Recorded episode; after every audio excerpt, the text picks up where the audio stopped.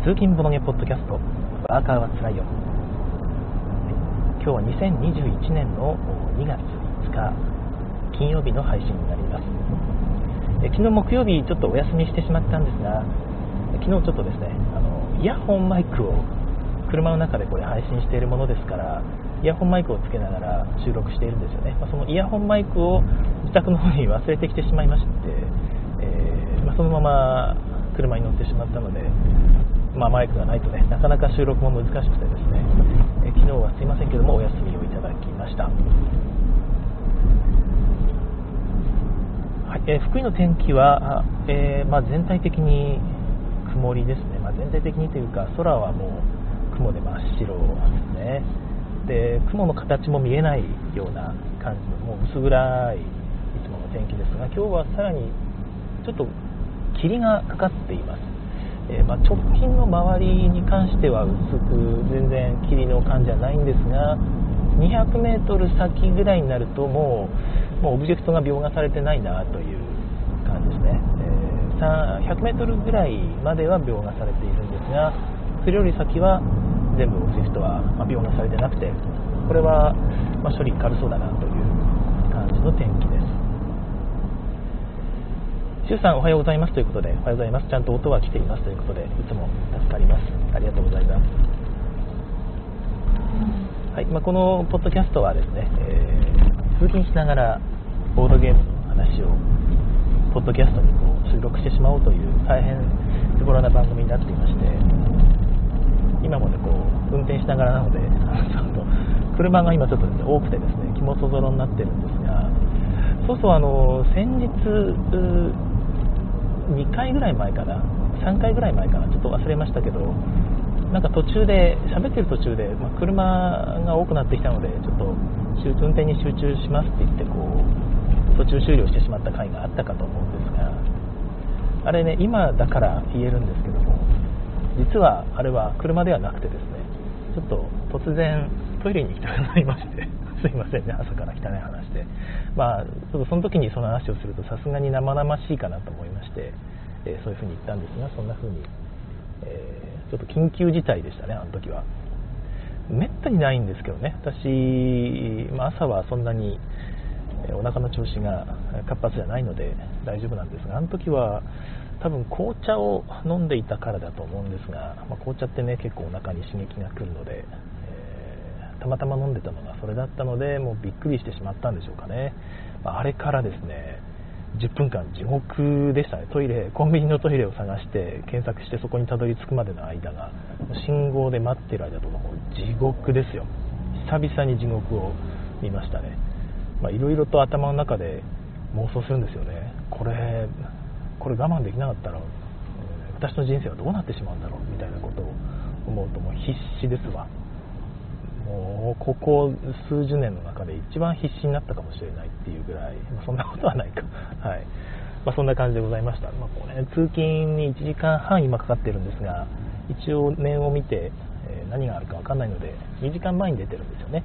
でその2時間前に出てたおかげで遅刻はせずに済んだわけですが逆に言うとこの2時間の間トイレが一切ないんですね。お店が全然ない山道をこう通っていってるので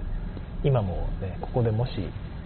トイレ行きたくなったらどうするんだっていうような山道を走っております。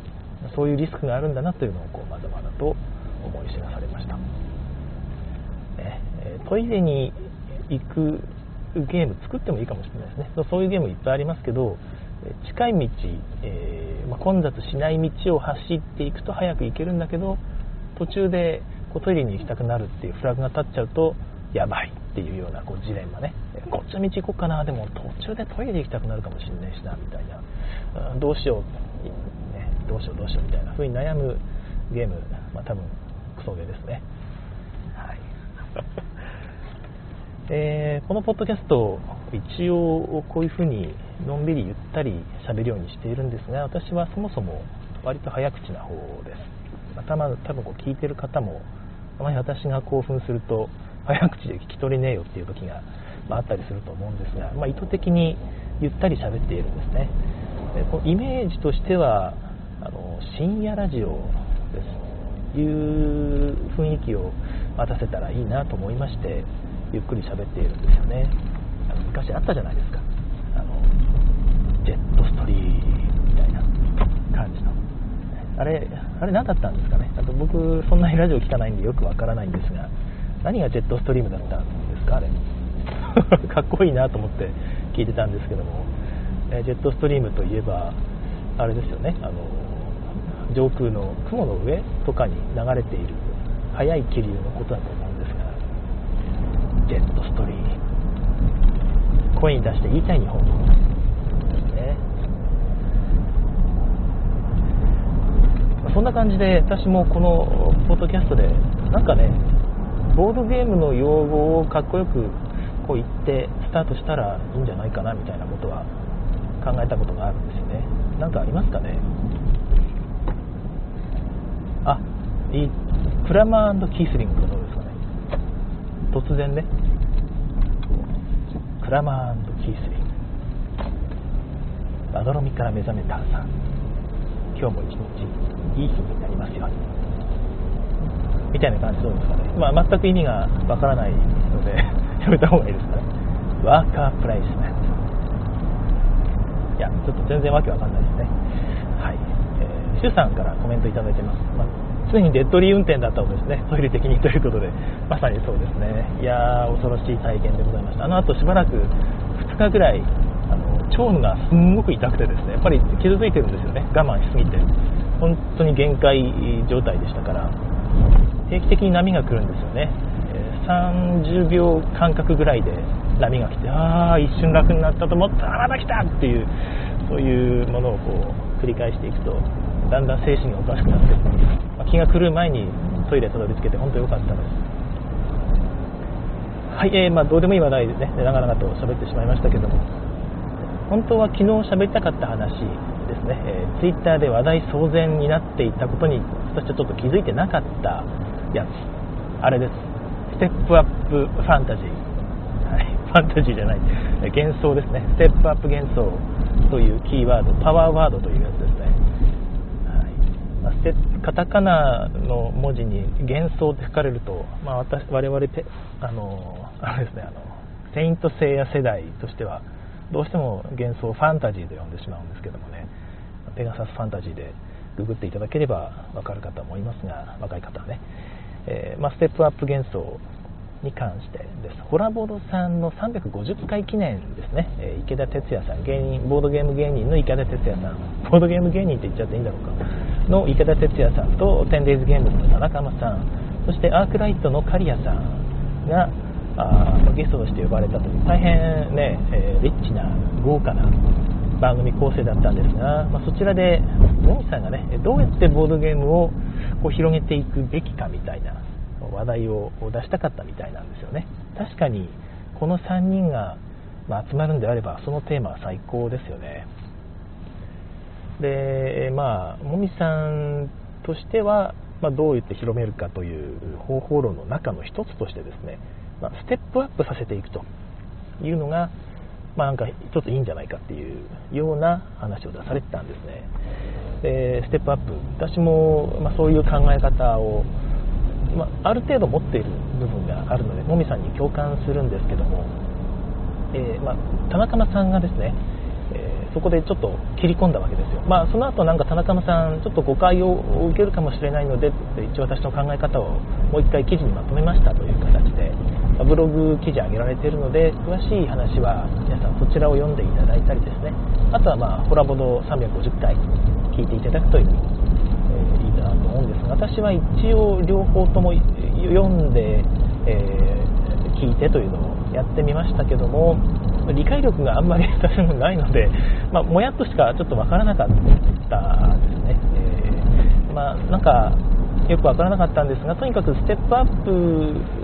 するしていくというのは実はそんなに有効な方法ではないのではないかというようなことだろうと思います。全然違ったらすいません。あの有効なケースもあるんだろうけどそれが有効じゃないケースもまあ、少なからずあるということですよね。多分そのニュアンス的にはあんまり効果ないという言い回しだったと思うんですが、まあ、そうじゃ、まあ、それを言っちゃうとねそのステップアップさせていこうって言ってる方の面と丸つぶれになっちゃうので、まあ、そうまあ、実際そうじゃないっていうかステップアップが有効なケースも、まあ、あるという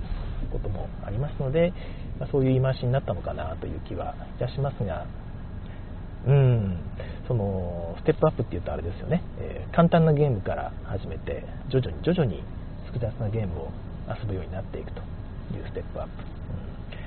うん。まあ、ステップアップという言葉自体にね少しネガティブな響きもあるんですよ。あ含むんですよね。っていうのはステップアップっていうのは何ていうのかな。まあ言ってみれば幼稚なものから高度なものへというような響きが少しありますよね、まあ、ないないよっていう意見も多分あるとは思うんですけども。だからちょっとその1段2段3段とかねもしくは10級9級8級みたいな。あ今ボードゲーム10級なんだって。俺今5級なんだよねとか。あ一応私段位段位持ってますみたいな。そういうイメージですよステップアップ。上に上がっていくわけですからね。こうステップアップしていくという感じだとやっぱりああ冗談者の方でございましたかって。大変これは失礼いたしましたみたいな。私ごときにねまだ全然3級をうろついているものでございます。そんな感じのこう挨拶が流行っていくんでしょうかね、まあ、ステップアップっていうのはちょっとそういうものを想起するというのもある気もしてですね。そうじゃないだろっていう考えですよね。ボードゲームは別にどっちが上とか下とかじゃないだろということなのかなという気も、まあ、それ見てね、え、聞いて読んでそんな風に感じました。それはね本当にその通りだなと思うんですよね。どなたかがツイートされてたのがこう広がっていくものであって特にその上とか下はないよねと。自分が最初にはまったポイントがどこであれということです。だから記事とか、まあ、そのポッドキャストでも言われてたんですがいきなりディプロマシーやらねえだろと。いうことを書いてたり、えー、してですね、えー、それなんかそのテーブルゲームインザワールドの小野さんの記事でもそのいきなりディプロマシーっていうのはやらないと思いますがということを書かれてたのはあれは引用だったのか小野さんの意見だったのか？と分かりませんけど私個人的にはいきなりディプロマシー全然ありだと思うんですよあっていうのは私やったことがないから言ってるんですけどあの、まあ、聞く限りルール自体はそんなめちゃくちゃ複雑じゃないですよねディプロマシー。ただ、まあ、重たい時間がかかるそして人間関係を破壊すると 言われているものでございますけども人間関係破壊という意味ではなんかそういう濃いものを好む人っているわけじゃないですか。ディプロマシーやっても人間関係を壊せない。本当お前最悪だったなみたいな。後でこう笑いながら喋れるタイプの方たくさんいらっしゃるので、え、たくさんというか、まあ、別に全然いらっしゃるのでそういう方友達にもいると思いますよね多分。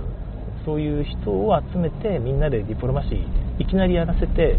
なんか問題あるのかなという気もちょっとするわけですよ。まあまああの懸念することがたくさんあるとは思うんですけども。それよりもむしろですねまあ、えー、ポッドキャストとかホラボドさんとかね記事でも振られていた触れられていたんですが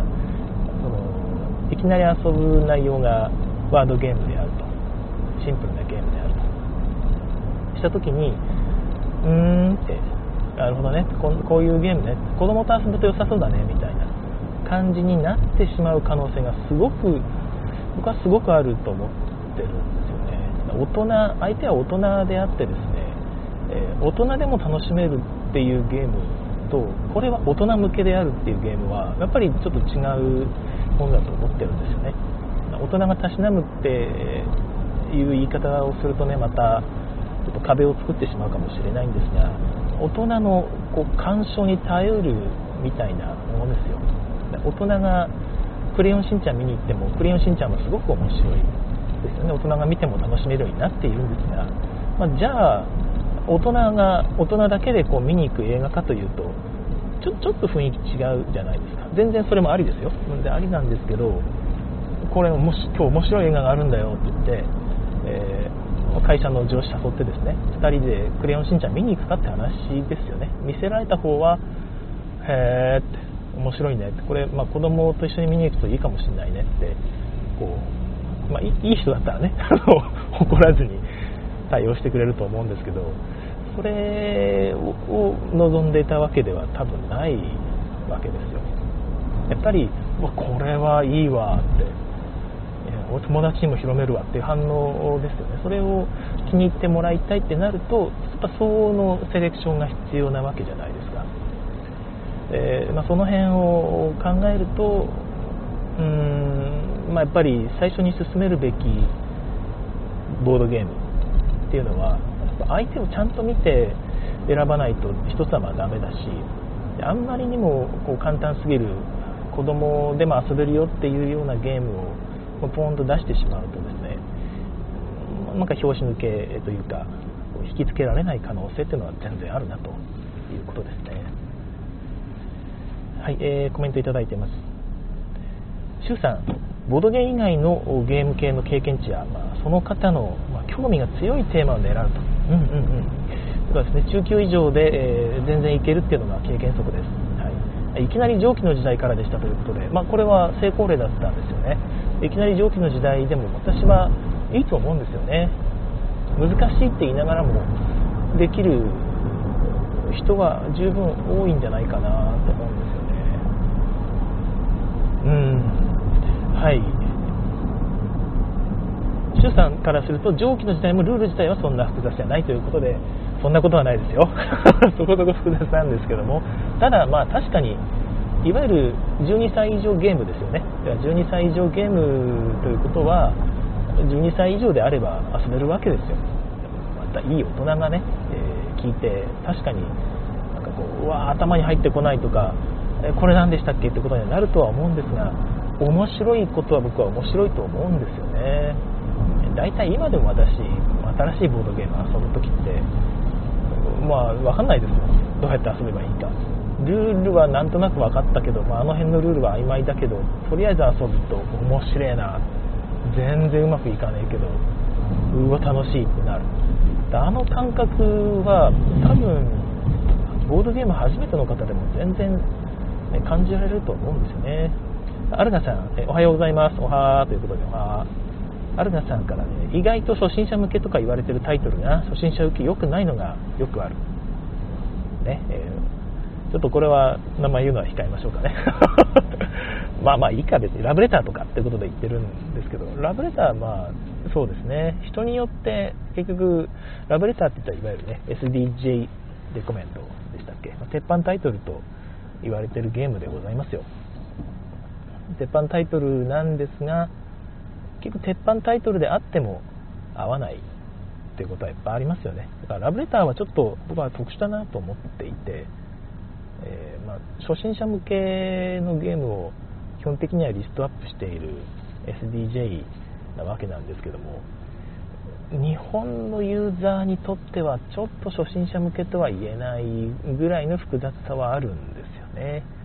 まあ、以前この話前にしましたけどうちの妹ですね。完全ノンゲーマー。妹家族に紹介した時はもう妹とその旦那さんは完全に置いてけぼりでした。え何これ難しい。よくわからない。適当に出した。ええ私勝ったの？みたいな。そういう反応だったんですが息子さんはねうん、まあ、まだ小学生でしたけど小学校高学年ですね、えものすごく理解してですね生き生きとして遊んでいたので人によるという。人とその理解力の問題で私ないと思ってて何て言うのか興味だと思うんですよね。興味を持って聞けるかどうかが多分最大の焦点なのかなと。大人になったらですね大体のボドゲのルールっていうのはその気になれば理解できるようなものなんですよ。興味を持って理解しようこれはうんうんなるほどってこう頑張って聞くだけの興味を持てるかどうかっていうのが、まあ、すごく大事かなという気がしているんですよね。そういう意味で、えー、まあ、ボードゲームに興味持ってる人ゲームを遊ぶことに割と貪欲に来てる人であればですね重げのルールであってもちゃんとこうついてきてくれるんじゃないかなという気はいたします。アルガさんからコメント過去にやったことがあるゲームと親和性があるゲームがいいんじゃないかなと思ったりします。すごろくっぽいゲームとか。うーんその人が、まあ、経験しているゲームですよね。モノポリーを遊んだことがあるって方であれば、まあ、ある程度こう土地を購入してそこに人が泊まったらお金をもらえる。じゃあルアーブルですかね。ルアーブルすごろくみたいにこう進めていきながら 進めないか。一歩ずつですね。で、まあ、自分が購入した土地をこう使ってもらうとお金が入ってくる。ああもうルアーブルはあもうあれですね。完全にモノポリと一緒ですね。モノポリのちょっと難しいやつですよって言って進化系ですよって言ってルアーブルさせると結構意外と本当だって言うかもしれないですよね。それしか知らないわけですから。モノポリとほとんど一緒ですね。ってこういう感想を持つかもしれないので確かにありかもしれないですね。はい。まあ、私自身の経験で言うとですね、えー、まあ、これも何回も話してるんですが一番最初にそのボードゲームをやっている方ですね、えー、有限会社モノバイトの宮川さんという方なんですがその方が私に初めてボードゲームを紹介してくださったんですよね、えー、ご本人もボードゲームたくさん所有されていてまボードゲーム会をその後も定期的に開いてくださった本当に私のねボードゲームの父と言えるような母かな？母と言えるような存在なんですがその方が最初に私にちょっとこういうゲームがあるんですよって言って紹介してくださったのがドメモなんですよね。ご存知ですかね？ドメモ、えー、一応日本あ日本人の方が作ったのはアルゴか。一応アレックス・ランドルフだったかな、えー、ドメモ、えー、1から0から11のカードを持って、えー、自分の前に照準に並べると。相手から見えないようにですね。で相手のカードの位置とカードを当てるその場所にあるカードは黒の10ですねみたいな。黒の8ですねみたいな感じで当てていくという感じですね。で場から1枚引いてそれがあその場所がこう相手の照準の場所にこう差し込んでいくんですがその時に相手に見えるように差し込むのでそうかそうかあの場所は白の6かってことはあれより右側はそれよりでっかい数字なんだなっていう、そんな感じでだんだん分かっていくという感じの、えー、ま推理ゲームになっています。推理ゲーム、まあ、そうですね、えー、でもすごく面白いんですけども私はその時感じたのはわあ苦手味あるやつだ。あ頭が良くなる系ね。っていうかその箱にもですね日本語版なので、えー、あアルゴですね、それは、ドメモじゃないですね、アルゴです、ごめんなさい、申し訳ない、えー、日本人が作った方の、その今の話は全部アルゴですね、でアルゴを遊ばせていただいて、えー、やったんですよね、えー、ドメモは全然違うルールですね、アルゴはそのその見せてもらって、ちょっと遊ばせてもらった時に、いやー、まあ分かるけどって、こういうゲームが面白いの分かるけど、自分は苦手だなっていう感覚を得てしまったんですよね。まあ、面倒くさい系だなとこういう世界もあるんだなっていうその自分とは違う世界っていうふうにその時に認識一瞬してしまったんですがその後にカルカソンヌを紹介してもらってそれで一気にうわすげえ面白そうえこんなこれルールすごくないですかっていういう風に感じて一気に興味を持ったので本当にアルゴで終わらなくてよかった。いやちなみにアルゴはすごくいいゲームです。僕はその後アルゴのえー、初めてのアルゴだったかな、えーと、タイル製のずっしりしたタイル製のやつを買い直したぐらい今では好みだから人によると思うんですよね。本当に。人によってはアルゴにアルゴ最初に出されてうわこういうパズル的なゲーム大好きって大好物って他にもないんですかみたいな、えー、いう風な反応する人も多分いらっしゃると思いますし、まあね、私みたいにうーんっていう反応で終わる人も多分いるのでまあ、難しいですよね、本当に難しい。あの、えー、まあ、感じですね、いきなりカルカソンズされても、何これ、ややこしい、難しいって思っちゃう人もいますから、その人がアブストラクト系なのか、なんていうか、世界に浸る系の方が好きなのか、まあ、ストーリー系、ストーリー系というとちょっと違うか。まあなんか世界観がちゃんとあるようなゲームが好きなのかっていうのも、まあ一つの指標になりますが、あこれもんですよね。おっとっと信号がまたトラックの後ろついていくと信号が赤だったという恐ろしい、えー、罠ですえー、アルナさんですね、えー、っとあシュウさんからの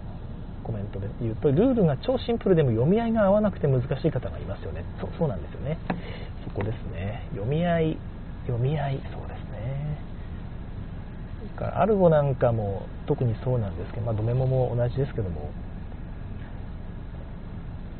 リズメですよね。リズメで考えると答えが分かる系が好きな人とそうじゃない人がいるんですよね、えーとまあ、うちの妹なんかがそうなんですが口癖が「いや私バカだから」っていういうのが口癖で私はそのお兄ちゃんほど頭が良くないからっていうような言い方でいやうちの妹もね十分頭の回転早いと思うんですけど、まあ、成績は良くなかった。勉強大嫌いで成績が良くなかったのでそういう言い方をするんですよね。でそういう人ってこのリズムで考えて分かる系ってちょっと最初は嫌って言うんですよ。なんかわーこれ勉強じゃんって。勉強っぽい嫌いって言うんですけどやり方とか考え方をこう今節丁寧に教えていって褒めてあげる。えなんで分かったとかね。えすごいじゃんみたいな感じで褒めてあげるとだんだん調子に乗ってきてですね。これ好きかもってなる。ん ですよね。まあだから本当教え方だとかその接し方難しいんですけどね、楽しいどんなゲームでも楽しいので楽しむポイントをこううまくね伝えてあげれればいいんですけども興味を持ってもらうっていうのが、